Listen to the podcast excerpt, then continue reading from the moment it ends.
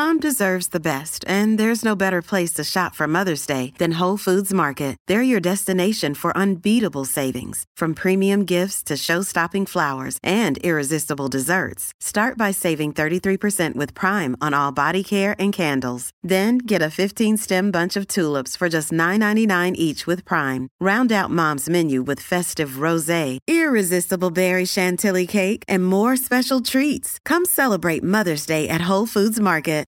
This episode is brought to you by Shopify. Whether you're selling a little or a lot, Shopify helps you do your thing, however you cha-ching. From the launch your online shop stage, all the way to the we just hit a million orders stage. No matter what stage you're in, Shopify's there to help you grow. Sign up for a $1 per month trial period at shopify.com slash special offer, all lowercase. That's shopify.com slash special offer.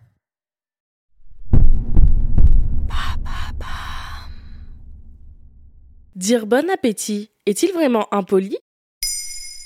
Merci d'avoir posé la question. Voilà encore une expression que l'on utilise au quotidien sans vraiment connaître son origine. Et pourtant, son usage irait à l'encontre des bonnes manières. Pour le comprendre, il convient de remonter aux origines de l'expression. Son usage, basé sur le terme latin appetitus, qui signifie vif désir, en particulier pour la nourriture, remonte à la fin du XVIIe siècle. La locution fait son entrée en 1695 dans la huitième édition du dictionnaire de l'Académie française. Elle intègre l'ouvrage de référence après être apparue dans les fables de La Fontaine. Mais en réalité, tous les linguistes s'accordent à dire qu'elle remonte au Moyen Âge. D'après plusieurs de nos confrères, comme ceux du Figaro, il vaudrait mieux ne pas employer le terme. Mais pourquoi? Au Moyen Âge, les connaissances en médecine étaient relativement pauvres. Les maladies s'expliquaient souvent par des superstitions. Souhaiter un bon appétit revenait donc à souhaiter à l'autre une bonne digestion, un bon déroulement gastrique et enfin un bon transit. Car d'après le trésor de la langue française, l'appétit se définit comme l'inclination liée à une fonction naturelle ayant pour objet le bien-être de l'organisme. Ce qui réduit la locution devenue courante à une réalité bien matérielle, le système digestif. Finalement, par cette formule, on suppose soit que son voisin ou sa voisine de table manque d'appétit, soit qu'il ou elle souffre d'un mauvais transit ou que l'on doute de la qualité du repas, et qu'on souhaite ainsi à la personne qui s'apprête à le manger bien du courage pour l'ingérer. Mais avec le temps, l'acte de se nourrir n'est plus une action d'ordre vital et dont le bon déroulement repose sur un coup de chance. On associe la nourriture au plaisir un peu comme un art. Encourager l'autre devient donc caduque. C'est la seule origine du terme? Il y a une autre piste. D'après le lexicographe Alain Ray, l'origine de l'emploi négatif de la locution remonte à la Renaissance à Versailles, époque à laquelle la royauté avait l'habitude de se gaver. Le roi Louis XIV engloutissait en public une vingtaine de mets à la fois. Pour le préserver de l'étouffement, on lui souhaitait un bon appétit.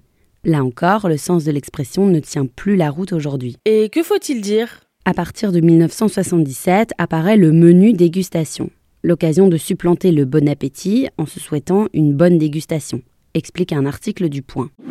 Un substitut légèrement prétentieux d'après Alain Ray. Si cette seconde option existe, force est tout de même de constater que dire bon appétit a traversé les siècles malgré son ambiguïté. Aujourd'hui, l'expression s'est largement imposée.